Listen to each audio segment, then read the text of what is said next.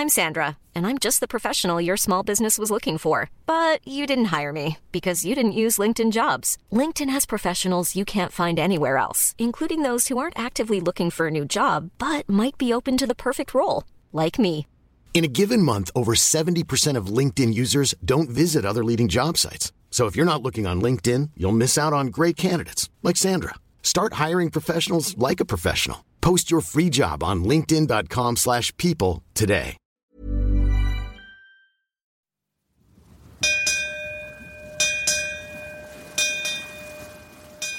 C'est le récit d'une aventure extraterrienne. Mettons la grande voile. De Saint-Malo aux îles Britanniques, cette série est produite par Extraterrien et elle est sponsorisée par Arken, équipementier pour voiliers de référence. Bon vent et bon épisode.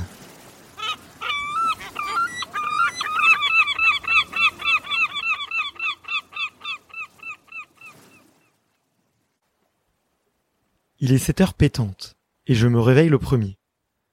Je sens qu'avec cette équipe, je vais devoir me faire à cette habitude. Tant mieux si les autres dorment. Dans l'effort, mieux vaut que chacun suive son rythme. Et de mon côté, malgré le peu de sommeil, je suis en pleine forme. L'adrénaline me donne des ailes, on dirait. À peine levé, je n'ai qu'une seule envie. Sortir sur le pont pour voir le paysage que nous n'avons toujours pas vu suite à notre arrivée à une heure du matin. Je grimpe sur le pont et un paysage somptueux apparaît devant moi. Nous sommes au pied d'une falaise de 10 mètres. Il n'y a aucune seule trace de vie humaine, hormis une petite annexe mise à disposition pour les marins. L'autre bateau au mouillage est parti, nous sommes seuls dans la crique. C'est majestueux, c'est calme. Quel réveil. Je prends mon petit déjeuner et m'installe sur le pont, pour le savourer avec cette vue imprenable. La méditation de ce matin fut d'une autre saveur. Les gars se lèvent, on est tous de bonne humeur. Nous rigolons beaucoup, mais nous ne perdons pas de temps car une grosse journée nous attend. Environ 11 heures de navigation, dit Quentin. On part dans 30 minutes, et d'ailleurs, si tu veux prendre un bain, c'est maintenant. Je me déshabille et file dans cette eau à 15 degrés. Je suis tellement concentré sur le froid que j'en oublie de mettre l'échelle pour remonter. En arrivant dans l'eau, je pousse un cri de guerre de fierté. Mais le son ressemble plus au gloussement d'une mouette en détresse que je vous épargne dans cet enregistrement. Cela faisait longtemps que je n'avais pas pris un bain froid, quel bonheur. Mais je m'attarde pas pour garder de l'énergie. Jean-Jean se fait également un plaisir et sort sa canne à pêche. Nous ne pouvons pas nous empêcher de lui faire quelques blagues sur ses talents médiocres de pêcheur. Mais surprise, il nous appelle sur le pont. Nous sortons du carré et l'apercevons, la canne à pêche à la main, le sourire aux lèvres. Ça a mordu, dit-il fièrement. Un calamar d'une trentaine de centimètres apparaît au bout de sa ligne. Il est à nous, c'est notre première prise. Je suis très chanceux car c'est l'un de mes plats favoris. Nous rions tous. Sous le soleil radieux, nous levons l'ancre avec beaucoup d'optimisme et de confiance. Alors, mesdames et messieurs, il est lundi matin 10h. On a mis la voile il y a environ 10 minutes. On a quitté notre petite crique il y a une petite heure. Donc on a dormi dans une crique de la magnifique île de Sark que nous avons actuellement sous les yeux. Sark S-A-R-K, je vous recommande d'aller voir. Il y a une cinquantaine d'habitants, c'est une île féodale anglaise avec une histoire fiscale et euh, gouvernementale rocambolesque. Donc autant vous dire que votre boulanger est aussi votre notaire, hein, si jamais... 600 habitants en. Ah d'accord, ok. Bon, bah, je, je me suis trompé. Il y a un seigneur, effectivement, et euh, les jumeaux Barclays qui euh, sont venus essayer de mettre un petit boxon. On s'est réveillé ce matin au milieu de cette crique, au pied des falaises. On n'a pas trop mal dormi. Moi, je suis allé me baigner. Jean-Jean, notre pêcheur hors pair, on va l'appeler Capitaine Cousteau, nous a pêché un magnifique calamar, donc il va falloir qu'on apprenne à, à cuisiner ça. Jean-Jean se permet également de commenter avec sa poésie légendaire nos joies du matin. Est-ce que tu peux nous raconter l'histoire de ce petit euh, calamar qu'on a appelé Michel? Et comment tu lui as fait euh, comment tu lui as fait sa fête Ah, je crois qu'avec Michel, c'est on a une histoire courte mais intense. C'est-à-dire que Michel a, tout de suite essayé, été intéressé par le leurre, je crois. euh, Et euh, quoi, 5-6 minutes après la première touche, Michel s'engageait avec moi pour, la vie, quelque part. On l'a récupéré à bord et c'était un, un beau calamar, c'est vrai, une belle petite prise en 10 minutes de pêche, donc c'est plutôt cool. Sark et ses eaux poissonneuses n'ont pas menti. Exactement, alors euh, on a lu que, Sark euh, était entouré de énormément de spots avec beaucoup de bancs de poissons. Donc voilà, si vous êtes un petit peu péchou euh, et que vous êtes pas très loin de, Saint-Malo et de la côte bretonne, n'hésitez pas à aller faire un, un petit tour. Jean-Jean, comment est-ce qu'on va le cuisiner, Michel? Alors ça par contre, il va falloir qu'on se renseigne pour faire ça le mieux possible.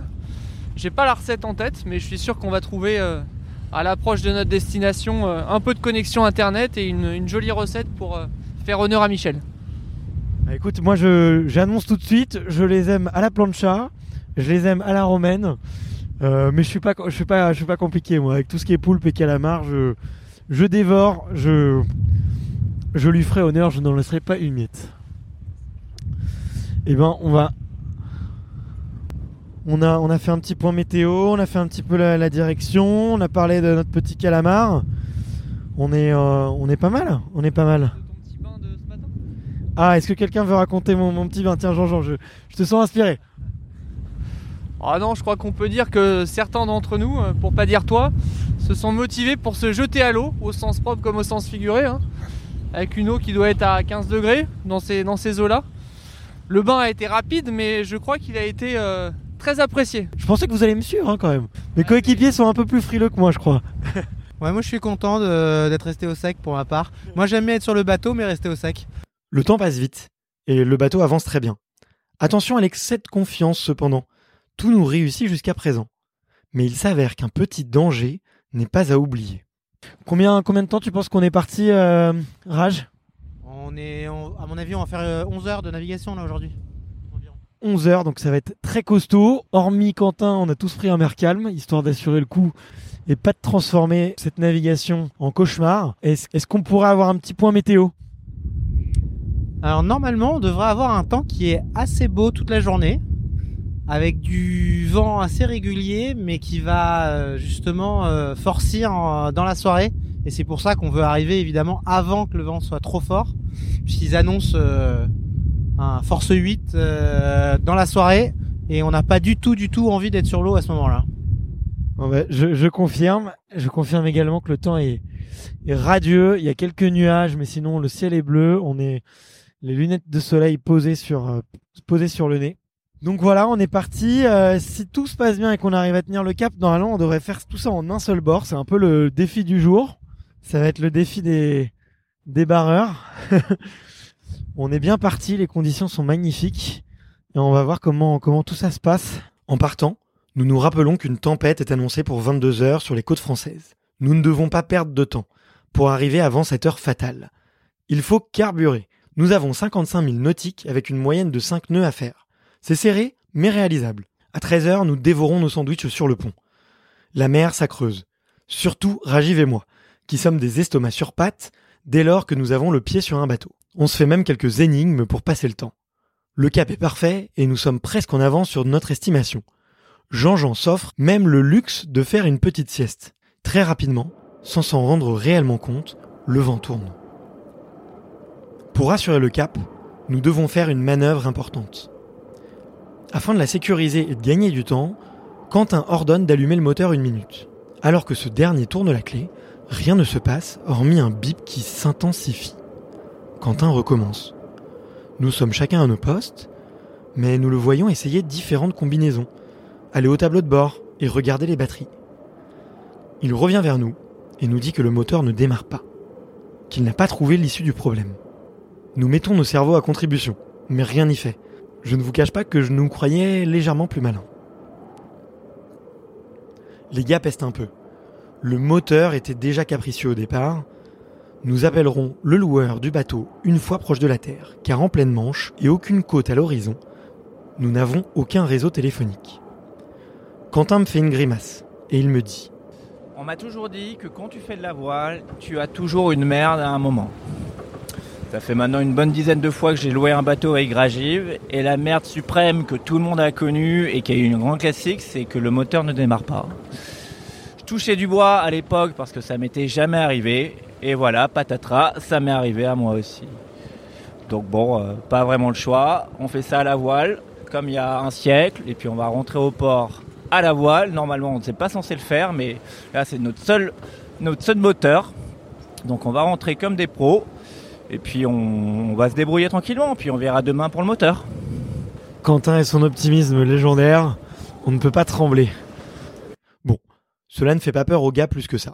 Nous devrions y arriver. Et nous adorons les embûches et les challenges. Mais comme le disait un cher président au grand nez, les emmerdes arrivent toujours en escadrille. Et Quentin prédit notre prochain souci sans le savoir. Le vrai danger, ça serait que nos voiles nous lâchent aussi, et qu'on n'ait plus aucun moteur pour avancer. Euh, une force motrice pour avancer, mais bon, ça, ça n'arrivera pas. Donc il n'y a pas vraiment de danger, il faut juste être euh, aux aguets, bien garder la voile et puis arriver à bon port. Euh, ça va demander un peu de temps parce que le vent est un peu de phase, donc il va falloir louvoyer. Mais on sait faire ça, ça nous prend juste un peu plus de temps que prévu. On va arriver encore, encore une fois plus tard que prévu sur le planning, mais ça c'est comme toujours. Et puis, puis voilà, ça te fera des aventures à raconter encore une fois. Ah bah ça pour les aventures, on est servi. Tout s'était trop bien passé jusque-là, donc il nous fallait une petite péripétie pour euh, compliquer un petit peu le trajet. On va se mettre en ordre de bataille et puis on va rentrer en toute sécurité, ou du moins on va essayer. Il va être 19h. Cela fait une heure que le moteur nous a lâchés. De grosses rafales de vent, de 30 nœuds, soit 65 km/h, nous tombent dessus, et il fait de plus en plus gris. Pour corser la chose, la nuit se met à tomber. La voile était bordée à fond pour gagner un maximum de vitesse. C'est alors que nous entendons un grand clac. Le génois, la voile avant, se met à fessailler méchamment au-dessus de nos têtes. La voile est incontrôlable et fait un vacarme d'enfer, à tel point qu'on ne s'entend plus même en criant. Quentin hurle Le cordage de la voile d'avant à lâcher Il faut réagir au plus vite. La seule solution qui s'offre à nous est de replier cette voile. Malgré une mer très agitée et des frasques de vent violentes, Quentin se jette à l'avant du bateau et se lance dans un combat au corps à corps avec cette voile complètement folle à la merci du vent. Pendant ce temps, nous tirons sans relâche et de toutes nos forces sur les cordages pour assister Quentin qui hurle ses consignes à l'avant du bateau. Après quelques minutes, il ne nous reste plus que la grand voile pour avancer. Ça se complique. Nous perdons beaucoup de vitesse et cette manœuvre nous a fait perdre le cap.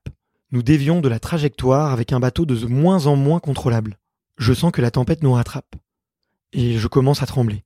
Et s'il nous arrivait encore un pépin Que se passerait-il? Cela fait plus de dix heures que nous sommes sur l'eau. Je suis lessivé.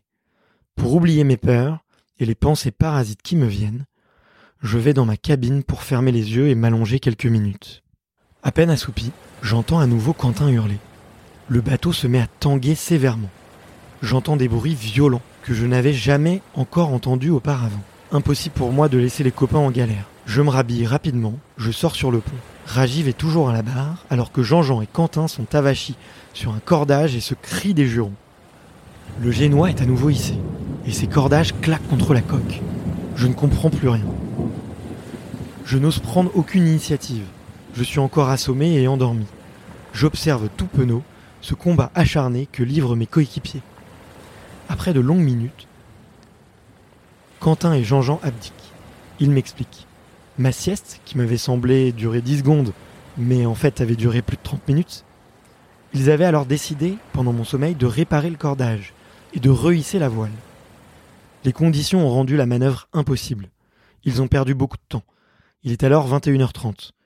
Nous savons que 22h est l'heure fatidique, et il nous reste environ 12 000 nautiques à vol d'oiseau. Il nous est impossible d'aller tout droit au port, et nous devons zigzaguer pour remonter le vent. La nuit est noire et le stress est à son comble. L'obscurité me fait à nouveau trembler. Je sens que je perds beaucoup d'énergie à ne pas paniquer. Pour couronner le tout, nous sommes trempés de la tête aux pieds. L'arrivée ne nous a jamais semblé aussi loin. Le bateau bouge de plus en plus. Mes pensées négatives reviennent, j'ai vraiment peur. Et si cette journée, qui commençait si bien, se transformait en journée en enfer, comme dans les films? Le vent souffle si fort qu'il me donne la migraine. Je suis lessivé. Je n'en peux plus. Mes mains brûlent. Ma confiance en moi et en l'équipage commence à disparaître. Je tente de regarder les autres pour me rassurer. Leurs visages aussi sont marqués. Je ressens qu'eux aussi sont tendus. Pour nous achever, nous manquons encore plusieurs manœuvres. Nos gestes sont affaiblis. est complètement approximatif. Je n'ai plus aucune notion du temps. Je ne sens plus mon corps, je ne sens plus mes doigts, et ma migraine s'intensifie. Je regarde ma montre. Il est plus de 23 heures. À ce moment-là, je suis prêt à tout pour quitter le navire. Mais nous n'avons pas le choix. Et nous le savons tous au fond de nous. Chacun à notre tour, nous sonnons le glas de notre révolte. Mettons de côté l'ego, la frustration, l'énervement, l'impatience, la fatigue, l'inconfort et ses douleurs. Abandonner ne peut pas être une option. Nous savons très bien qu'il est possible d'y arriver. Mais nous n'y arriverons qu'ensemble. Tour à tour, nous trouvons les mots pour remotiver les autres. Nous arrêtons de parler de l'arrivée encore si lointaine et évoquons seulement les tâches proches à effectuer. Nous essayons de redevenir pragmatiques et efficaces. Chacun son tour, nous devenons la meilleure version de nous-mêmes. Comme si une force s'emparait de nous. Quentin fait ressortir sa rage et la transforme en exigence. Jean-Jean retrouve sa lucidité bien placée. Rajiv fait rayonner son calme imperturbable et moi je reprends du courage et cantonne mes dictons positifs à haute voix pour les partager aux autres. Heureusement, nous approchons des côtes et la lumière commence à apparaître. L'espoir est là. Il est minuit. Cela fait alors 14 heures que nous sommes sur l'eau. À l'approche des côtes, le vent est calme. Plus aucun risque de vie. Mais il persiste un risque matériel, celui du courant qui nous rapprochera de la digue et va compliquer notre, notre accostage. La manœuvre va être complexe de nuit, et nous sommes très fatigués. Pour couronner le tout, le port ne nous répond pas pour venir nous aider. Quentin sort l'ancre au cas où nous devrions faire un arrêt d'urgence. Nous essuyons encore des échecs de manœuvre, chaque bourde retarde encore plus notre arrivée et augmente notre stress. Mais nous ne démordons pas. Une tentative, puis deux, puis trois. Nous nous y reprendrons à cinq fois pour rentrer dans l'encablure étroite du port.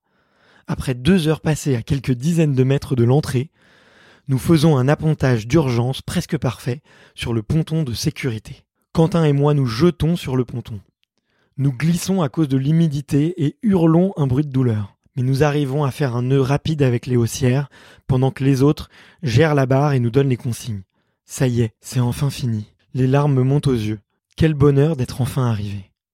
Je tape dans les mains de mes camarades, je les remercie, je les félicite. L'ambiance change totalement et s'apaise. Après s'être hurlé dessus, nous nous excusons et faisons quelques tapes dans le dos. Nous préparons également notre cher Michel avec de la sauce tomate. Un repas particulièrement savoureux après toutes ces heures de combat. Il est impossible de retranscrire exactement ce qui s'est passé sur le bateau, avec des mots, avec des bruits. Les émotions ce soir-là m'ont submergé. Je ne m'attendais pas à vivre une aventure d'une telle intensité. Mais après tout, finalement, n'est-ce pas pour cette raison que je suis parti dans l'inconnu? Je me sens terriblement heureux. Nous sommes tous les quatre très différents nous avons réagi de façon opposée à cette situation extrême. Nous avons débriefé ce moment pendant des heures, le jour J, le lendemain et encore aujourd'hui. Bien sûr, nous avons fait quelques erreurs techniques, avoir été trop optimiste sur la météo ou attendre d'être dans le dur pour faire quelques manœuvres. Mais une chose est sûre, c'est dans l'adversité que les personnalités se révèlent. Nous nous sommes découverts, et nous en sommes tous ressortis grandis. Il y a trois jours, Jean-Jean, Rajiv et moi, nous ne nous connaissions pas. Aujourd'hui, je peux le dire avec fierté, nous sommes amis pour la vie. Quant à Quentin, tellement à dire, j'ai redécouvert mon copain. Un leader né, un homme d'action, sans peur, exigeant avec lui-même et un protecteur soucieux des autres. Sans eux, je n'aurais jamais vécu et surmonté une telle aventure. Ils m'ont même avoué que cette journée était probablement leur pire journée de navigation. Ces mecs, ils m'ont permis de repousser mes limites, et ils m'ont fait découvrir des émotions extraordinaires que je ne connaissais pas. Ils m'ont transmis, ils m'ont épaulé, et ils m'ont fait grandir. Je ne l'oublierai jamais. Je suis un homme nouveau, et ce soir, je peux m'endormir heureux.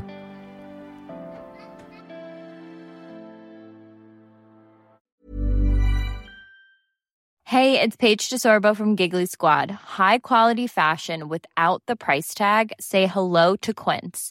I'm snagging high-end essentials like cozy cashmere sweaters, sleek leather jackets, fine jewelry, and so much more. With Quince being 50 to 80% less than similar brands And they partner with factories that prioritize safe, ethical, and responsible manufacturing. I love that. Luxury quality within reach. Go to quince.com slash style to get free shipping and 365 day returns on your next order. Quince.com slash style.